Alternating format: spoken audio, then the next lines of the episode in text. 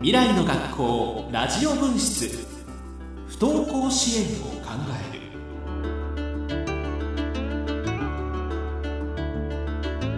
皆さんこんばんは。ラジオ日経アナウンサーの山本直です。この番組は不登校で悩む子どもたちと保護者の皆さんそして学校関係者の方々へ向けての番組です。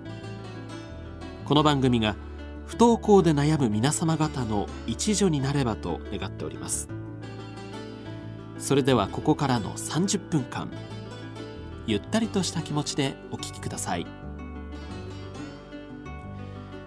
この番組は公益財団法人子ども教育支援財団の提供でお送りします。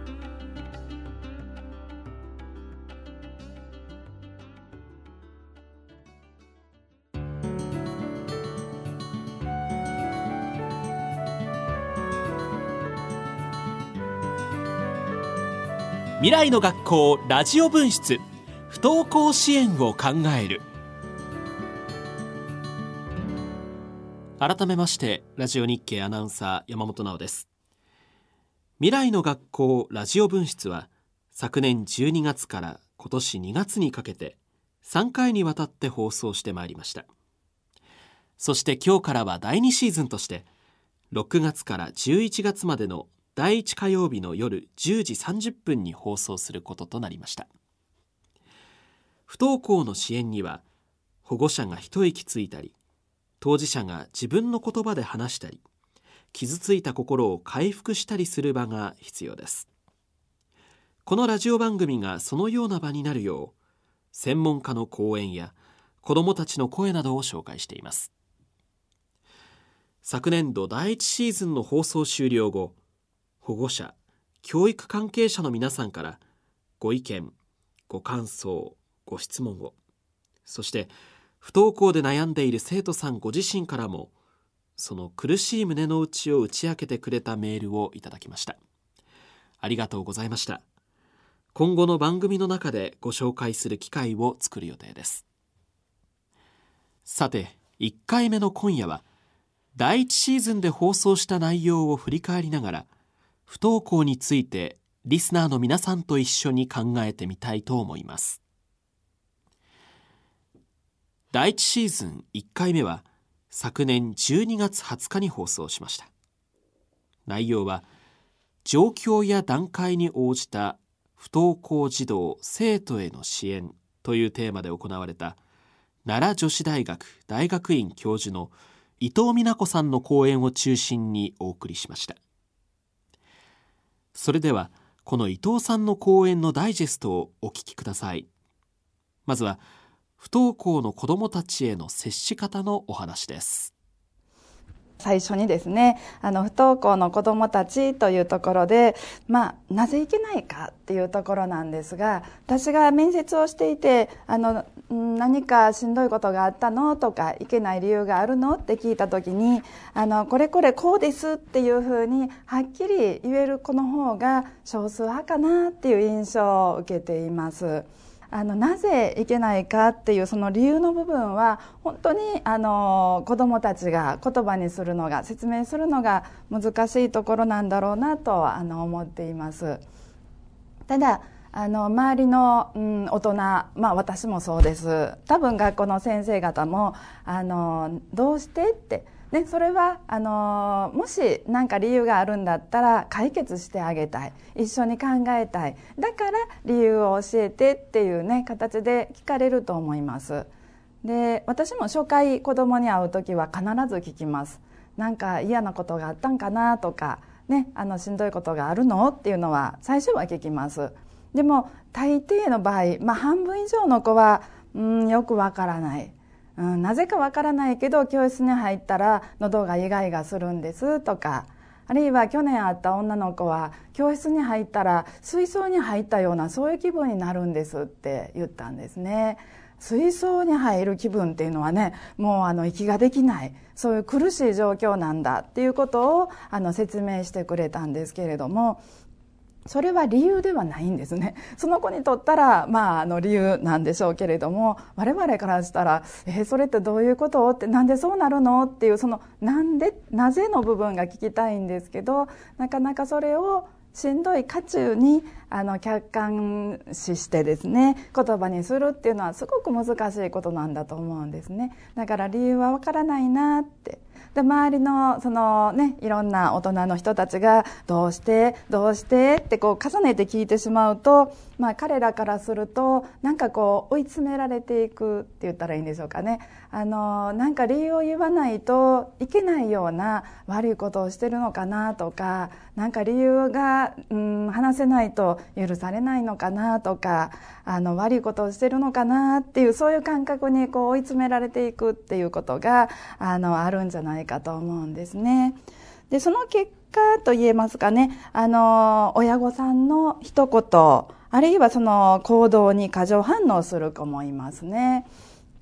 うん、例えばですね、えーと、家で一番辛いこととしてあのある男の子が言ってくれたのが家で辛いのがお母さんのため息ですって、ね、あの家で休んでいたらお母さんが横でふーってこうため息をつかれる。でお母さんはそんなつもりは多分全然ないと思うんですけど子供にしたら、うん、お母さんはこうすごく辛いんだろうと。ねまあ、もちろん辛さはあるかもしれないけどあの今その時にそのそのことを考えてため息をつかれてないかもしれないんですが子供からしたら自分が休んでるからお母さん苦しめてる、ね、自分のせいやっていうふうに考えてしまうこともありますね。あるいはあのもう一人うん私が今ふと浮かんだ子はあの家で休んでてねあの一人でいると時計の秒針の音が心に突き刺さるんですって言った子もいましたね。あの本来なら耳に入ってこないような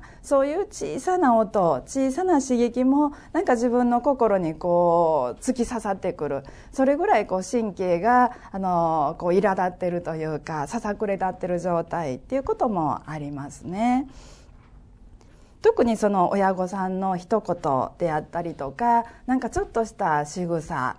がものすごくこう、うん、その子にはこう響いて過剰に反応してしまうそういった子どもたちが多いなまあ、それだけ親御さんが大切で親御さんが大好きで見捨てられたくないってところがあの根底にはあるんだと思いますね。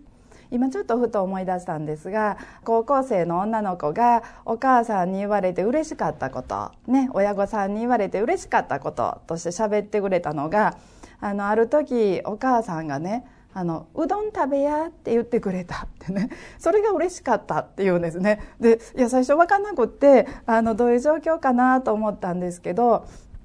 その子にしたらねなんかこう自分が食食欲なくってあんまり食が進まない時にお母さんがあったかいおうどんを作ってくれた。でそれをねもう普段通りですよね。あの普段の生活のままですよね。うどん食べやって。ね、なんか悩みがあんのかとか、どうしたんとか、そこを突っ込まれたらちょっと辛いんだけど、うどん食べやって、あの、ちゃんと食べな、体に悪いでっていう、そういう、あ、お母さん心配してくれてんねんなって、自分のことをね、あの、すごく心配してくれてるな、うどん作ってくれたんやなっていうことが、その子にはすごく響いたっていうのを聞いて、ああ、なるほどなって、特別な言葉じゃないんやなって、そういう普段のさりげない言葉が案外響く時もあるんだなっていうことですね。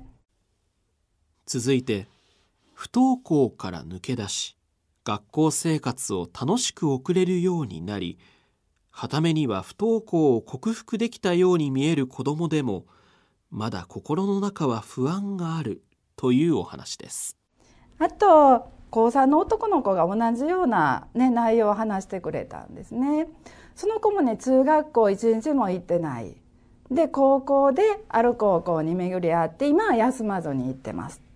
で高3の春でしたが今生徒会長してますって。まあ言ったら「おおすごいね」って。あの中学校ね全然行ってなくても、ね、自分の会う学校に巡り合ったら休まずに行けるんやなって。でそれだけではなくて生徒会長もやって頑張ってんねんなって。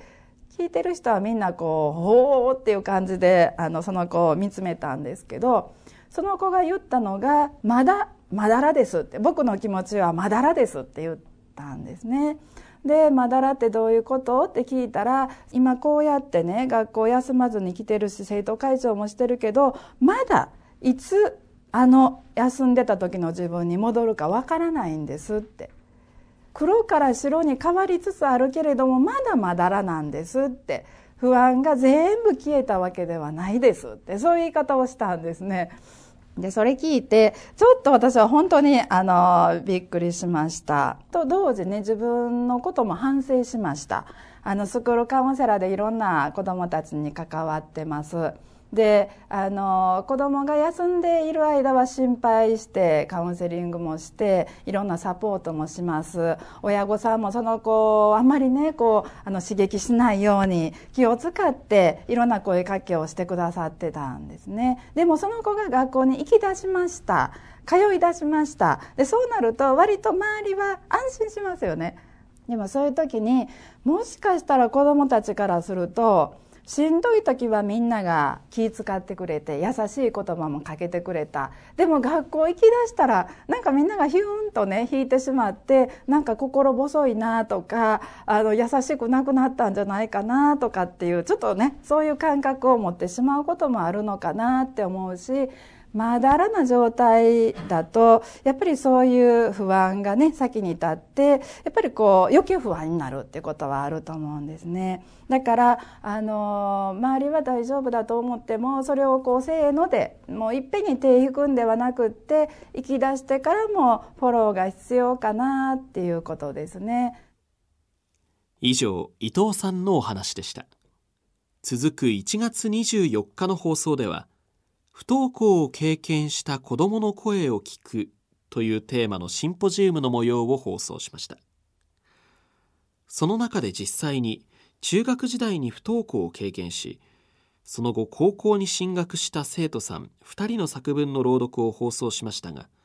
今回はそのダイジェストをお聞きください。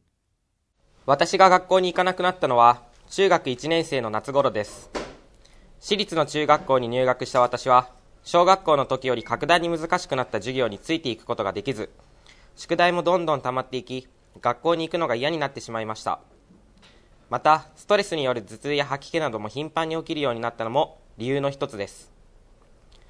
学校を休みがちになると、親も心配して午後からの登校や保健室登校を勧められましたが、それでも私は学校に行くことを拒否しました。そんな時に出会ったのが東京大使学園でした。最初は読書しかしていませんでしたが、主要教科の学習も少しずつ始め、新しい仲間と遊んだり、大使学園での生活もだんだんと充実してきました。中学3年生になると、進路について考えるようになりました。両親は私の意見を尊重してくれて、先生方とよく相談をして、現在の高校に入学を決意しました。私は不登校期間もあり、学習が本来の中学生よりも遅れていましたが、ボランティアの大学生や先生方がしっかり教えてくれたので、とても心強かったです。無事高校に合格し、中学校の卒業式は個人で行いました。ほとんど担任の先生とは話しませんでしたが、当日はおめでとうと言ってくれて、先生の理解もあってこそだと感じました。今では高校3年生としてしっかり学校にも通い、大学進学に向けて努力しています。私は中学2年生の6月から学校に行かなくなりました。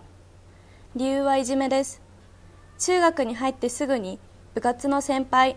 同級生、友人に陰口を言われ、物を隠され、壊すなどのいじめに遭い、体調を崩すようになりました。ある日早退しようと教室に荷物を取りに行ったところ、クラスメートから一斉に嫌味を言われその場にいた先生は何も注意することはありませんでした。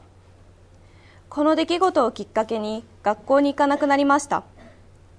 学校に行かない選択を取った時肩の荷が下りたように気持ちが軽くなりましたがそれと同時に底なしの恐怖が襲ってきました。みんなと同じように学校に通えない自分はダメだ。でも学校に行く気力が湧かない。学校に行くことへの恐怖と焦りの気持ちが整理できず辛くなり毎日泣いて遺書を書き何度も自殺しようとしました。でもふと冷静になった時自分がしようとしていた行為が恐ろしくなり刃物を棚の奥にしまいノートに自分の苦しさをひたすら書いては破りを繰り返して耐えました。だいぶ外に出ることに抵抗がなくなり始めた頃母と図書館に行きました。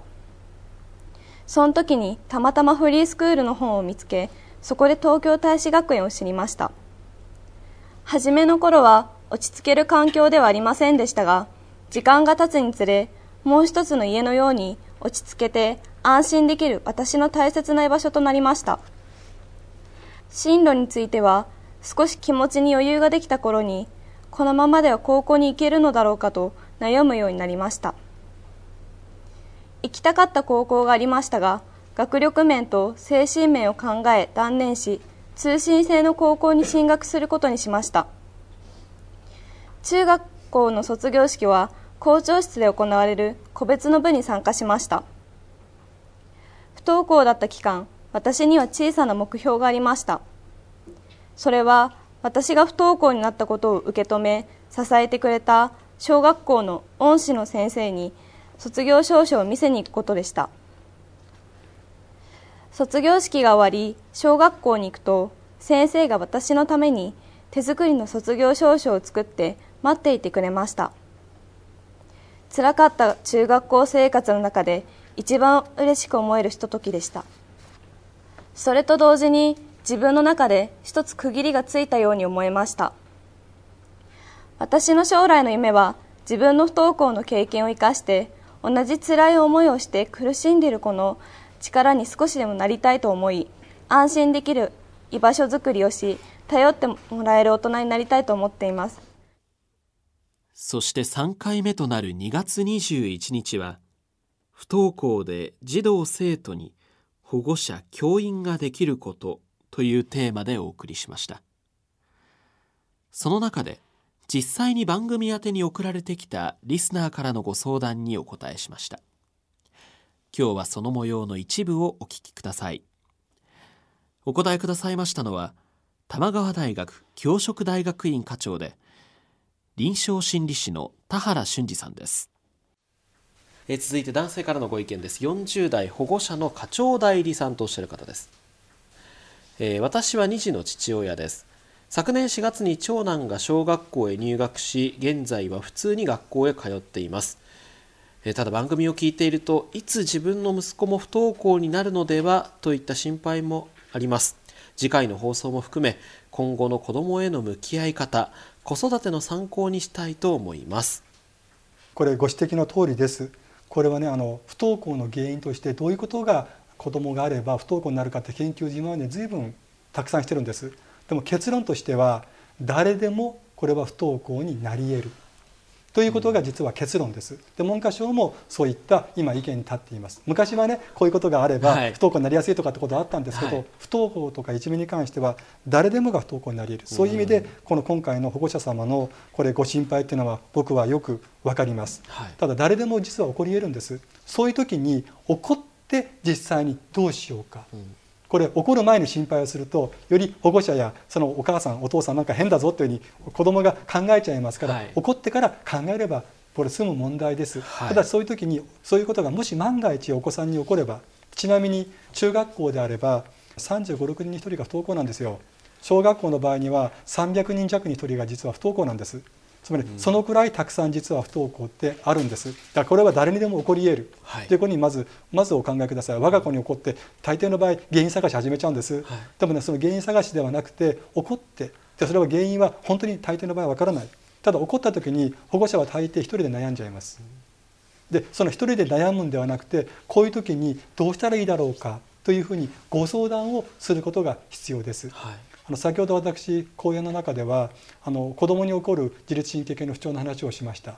当然これはその自律神経系で不調の子どもを抱えますと保護者も実は同じストレスを抱え込みます、はい、すると保護者も自律神経系が乱調になってしまいます、うん、でそういう中でこれ一人で頑張ってもこれは十分に機能していかないんです。これはもう先生なりあるいはこれはあの民間のところでも結構ですスクールカウンセラーであっても結構です。こういう方に相談をして自分がいっぱいいっぱいで相談することによってストレスが低下していくんです。そういうふうに人に相談するということをためらわないという態度が必要になってきます、はい、今回お聞きいただいた第1シーズンはオンデマンドでお聞きいただけます。過去3回の番組を詳しく聞きたいという方は番組ホームページのオンデマンドから放送全体をお聞きいただけます。ぜひご利用ください。未来の学校ラジオ分室。不登校支援を考える。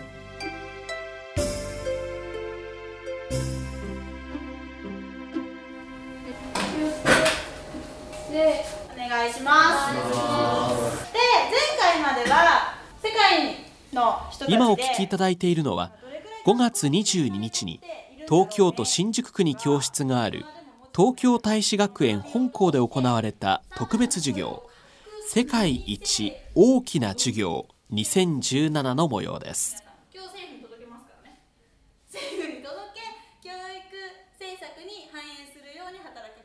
世界一大きな授業は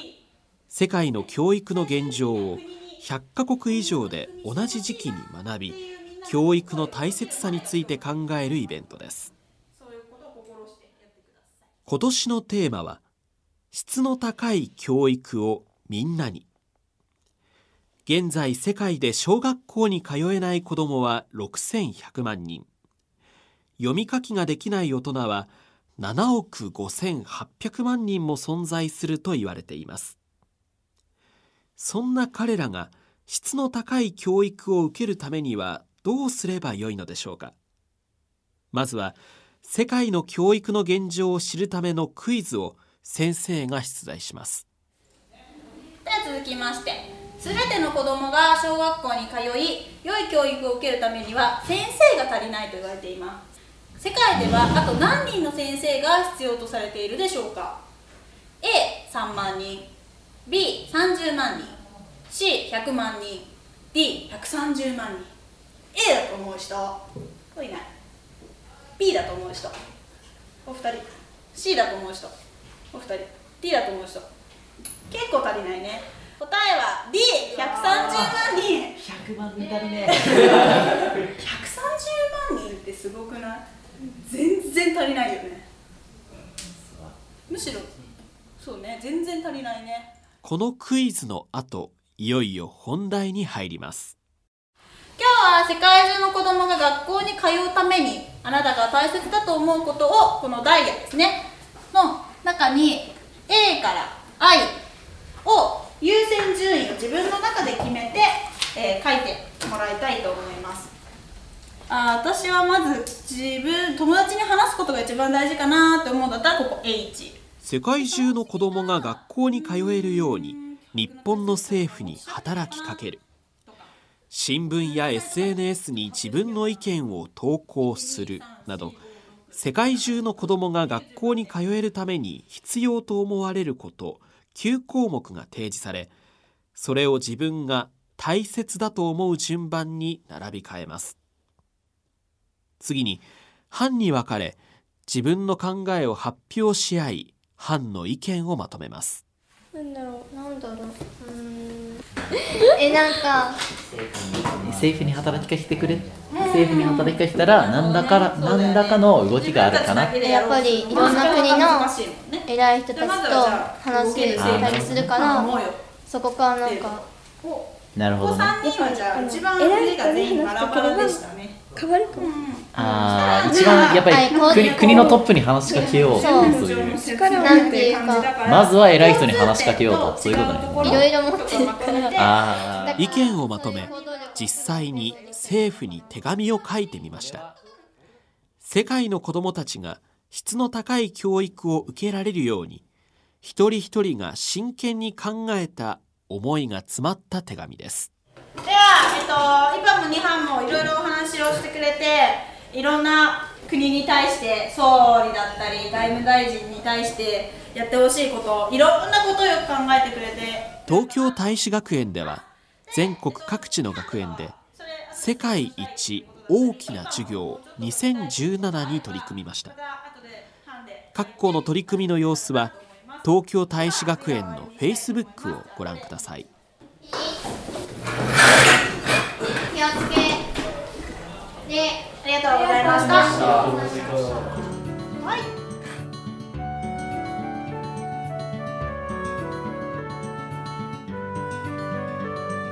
未来の学校ラジオ分室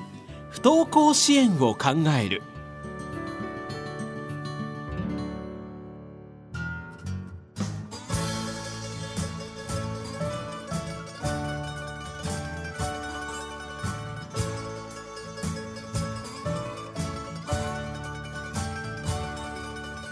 ここで公益財団法人子ども教育支援財団からのお知らせです。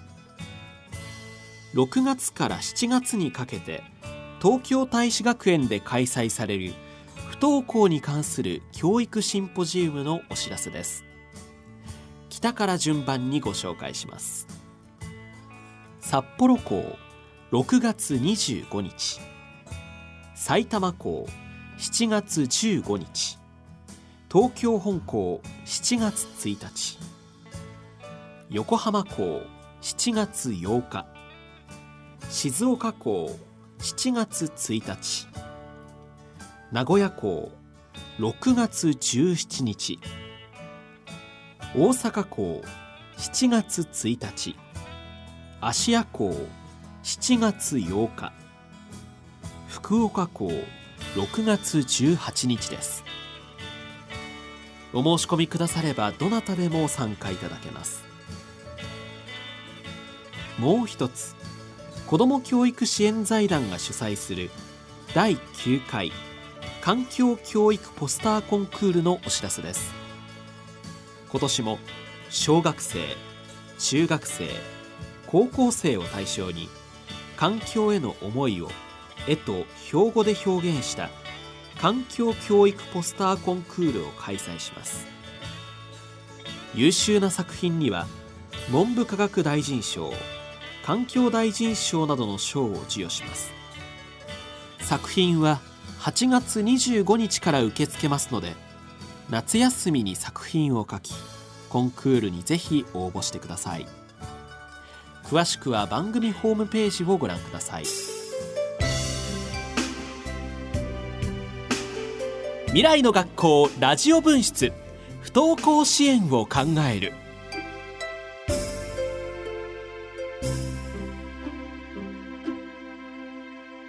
次回は7月4日夜10時30分から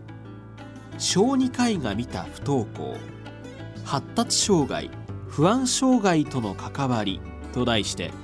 小児科医でお茶の水女子大学名誉教授の榊原洋一さんにお話しいただきます。番組では不登校で悩んでいるという方からのお悩みご意見ご要望などを受け付けております。応募は番組ホームページにあるメール投稿フォームからお願いします。